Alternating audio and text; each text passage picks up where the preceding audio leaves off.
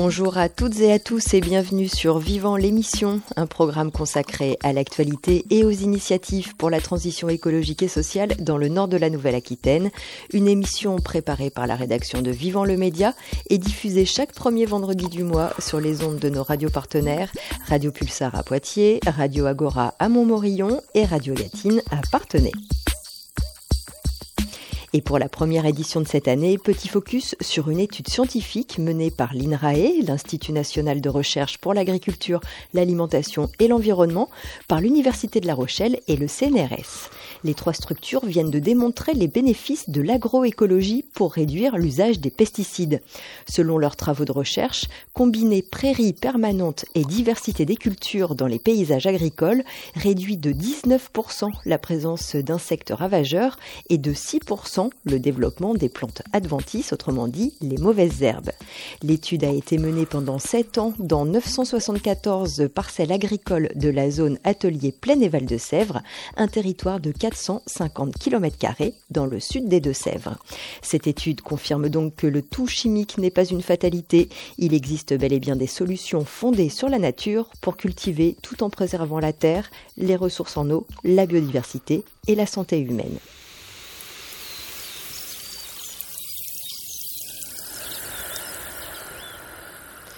C'est l'un des événements majeurs de ce début d'année. Les 30, 31 janvier et le 1er février va se tenir à Niort le Forum national de l'économie sociale et solidaire et de l'innovation sociale. Trois jours de rencontres, d'ateliers, de tables rondes autour d'un thème qui sera le fil rouge de la manifestation, prendre soin des territoires, des personnes et du vivant. Alors en quoi est-ce que l'ESS peut être un levier de transformation de la société? Et d'ailleurs, c'est quoi précisément l'ESS et l'innovation sociale? On en parle avec Rémi Poignant, co-directeur pour l'ex-région Poitou-Charentes de la Chambre régionale de l'économie sociale et solidaire Nouvelle-Aquitaine. Alors l'économie sociale et solidaire, c'est un ensemble de structures collectives euh, qui se réunissent autour d'un certain nombre de principes et valeurs qui sont communes à toutes les structures de l'économie sociale et solidaire. C'est le principe de gouvernance démocratique, donc d'une personne égale une voix, par opposition à une action égale une voix, euh, comme on par exemple l'exercer le, dans l'économie conventionnelle. Donc c'est le premier principe. Le deuxième principe, c'est la recherche de l'intérêt général ou de l'intérêt collectif, c'est-à-dire que on, développe une, entreprise ou une activité que pour l'intérêt général ou l'intérêt des personnes qui constituent euh, l'entreprise. Et puis euh, le, troisième principe, c'est euh, une lucrativité limitée, en tout cas encadrée, c'est-à-dire que l'ensemble des, excédents sont réaffectés en priorité sur le développement développement de l'entreprise et non pour rémunérer des actionnaires.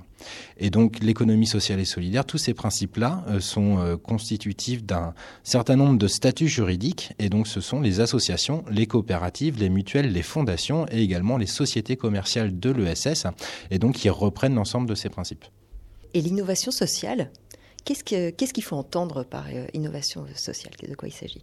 Alors l'innovation sociale, en fait, il s'agit euh, d'activités euh, qui viennent combler un trou dans la raquette sur un territoire. C'est-à-dire qu'à partir du moment où il y a un besoin non couvert ou mal couvert, on va, on va en tout cas développer une action euh, d'innovation sociale pour venir combler ce, besoin-là.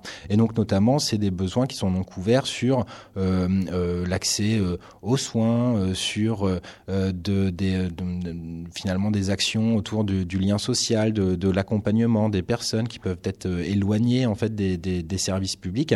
Mais en tout cas, l'innovation sociale, c'est bien, voilà, ça recouvre un ensemble d'activités euh, qui viennent combler un besoin mal couvert sur un territoire et un besoin d'intérêt général. Cette euh, septième édition du Forum national de l'économie sociale et solidaire et l'innovation sociale, elle a un thème fil rouge, prendre soin des territoires, des personnes et du vivant. Alors en quoi est-ce que l'ESS permet de prendre soin?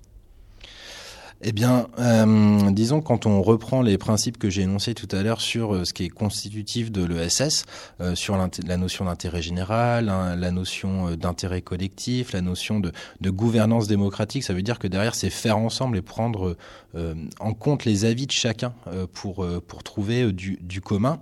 Bah, pour le coup, c'est le meilleur moyen de prendre soin. Et ce dont on se rend compte, c'est que les crises successives, les crises à venir, qu'elles soient écologiques, qu'elles soient sociales, sociale, qu'elle soit sanitaire même, ça amène de plus en plus, en tout cas, à se questionner sur bah, quelle trajectoire on, prend, enfin d'où on vient, quelle trajectoire on prend et vers où on veut aller.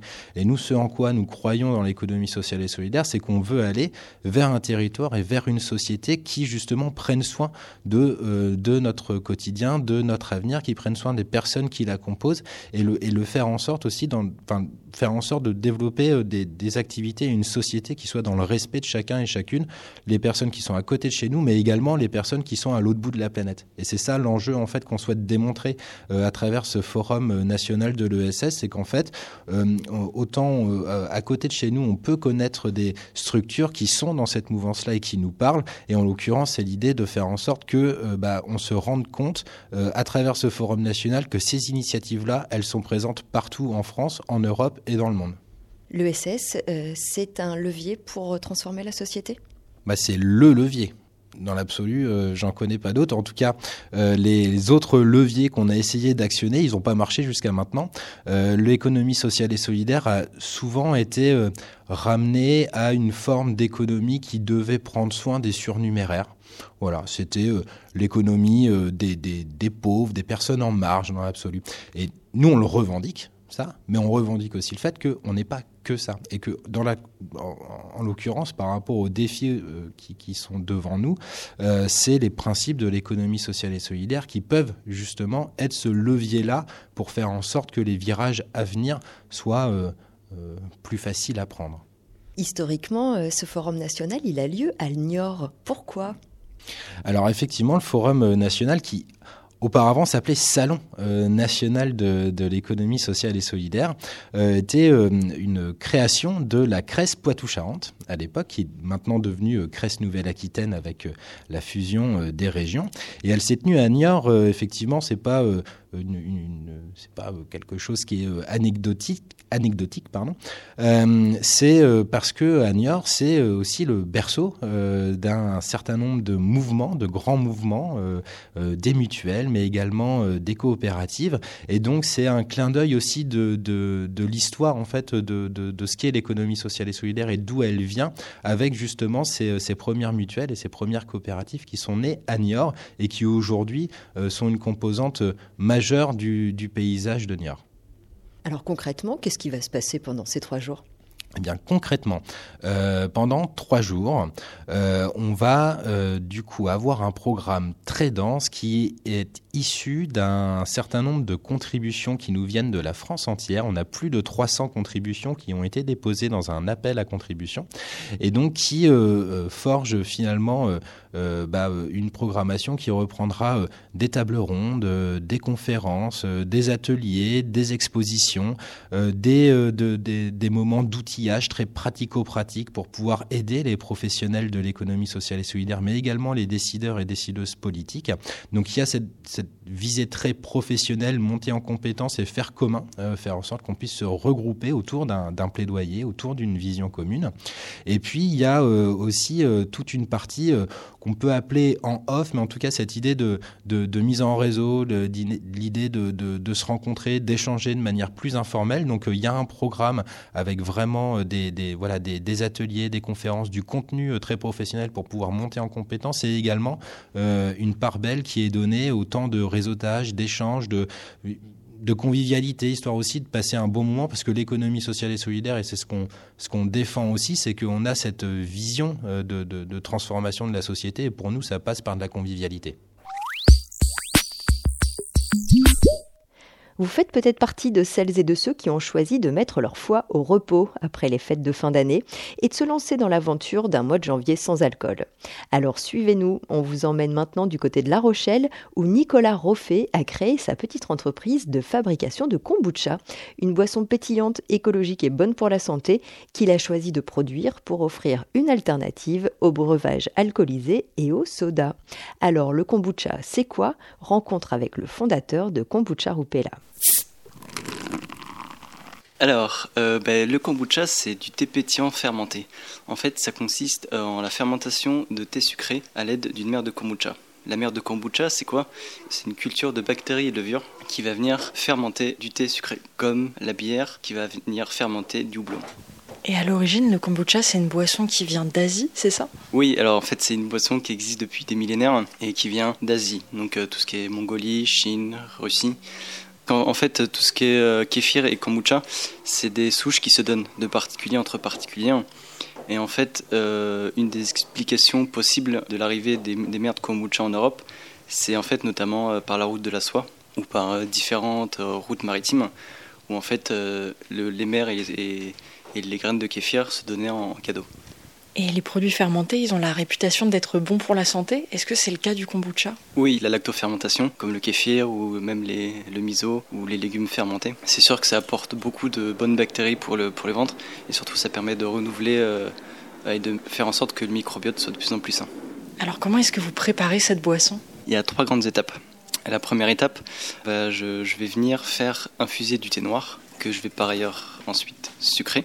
Dès que la préparation est prête, euh, je vais attendre une nuit pour que la solution arrive à température ambiante. Et dès que c'est prêt, euh, je mets toute euh, cette préparation dans une cuve en inox. Je mets la, souche, la merde kombucha.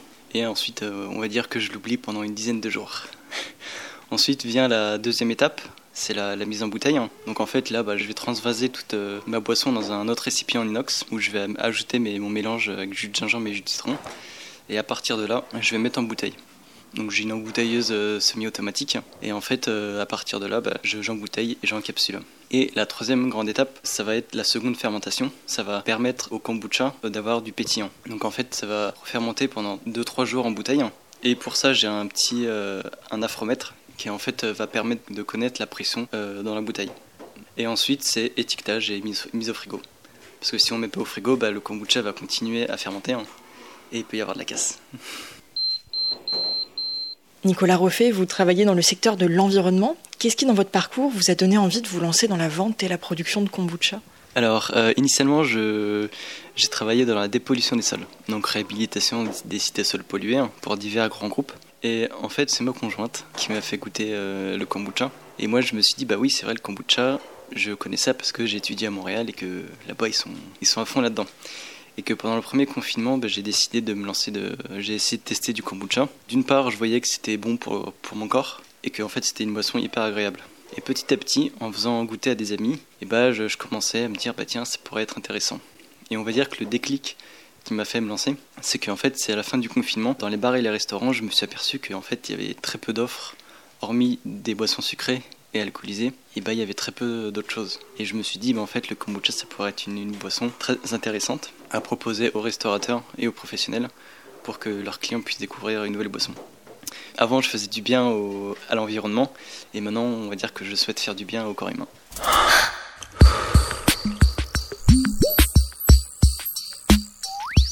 Et c'est déjà la fin de Vivant l'émission, une proposition de la rédaction de Vivant le Média, service de presse en ligne dédié aux actualités et aux initiatives pour la transition écologique et sociale dans le nord de la Nouvelle-Aquitaine. Retrouvez tous nos reportages et interviews écrits et radio sur vivant-le-média.fr. Merci de nous avoir suivis et je vous donne maintenant rendez-vous le 2 février pour une prochaine émission. D'ici là, prenez soin de vous et de la planète.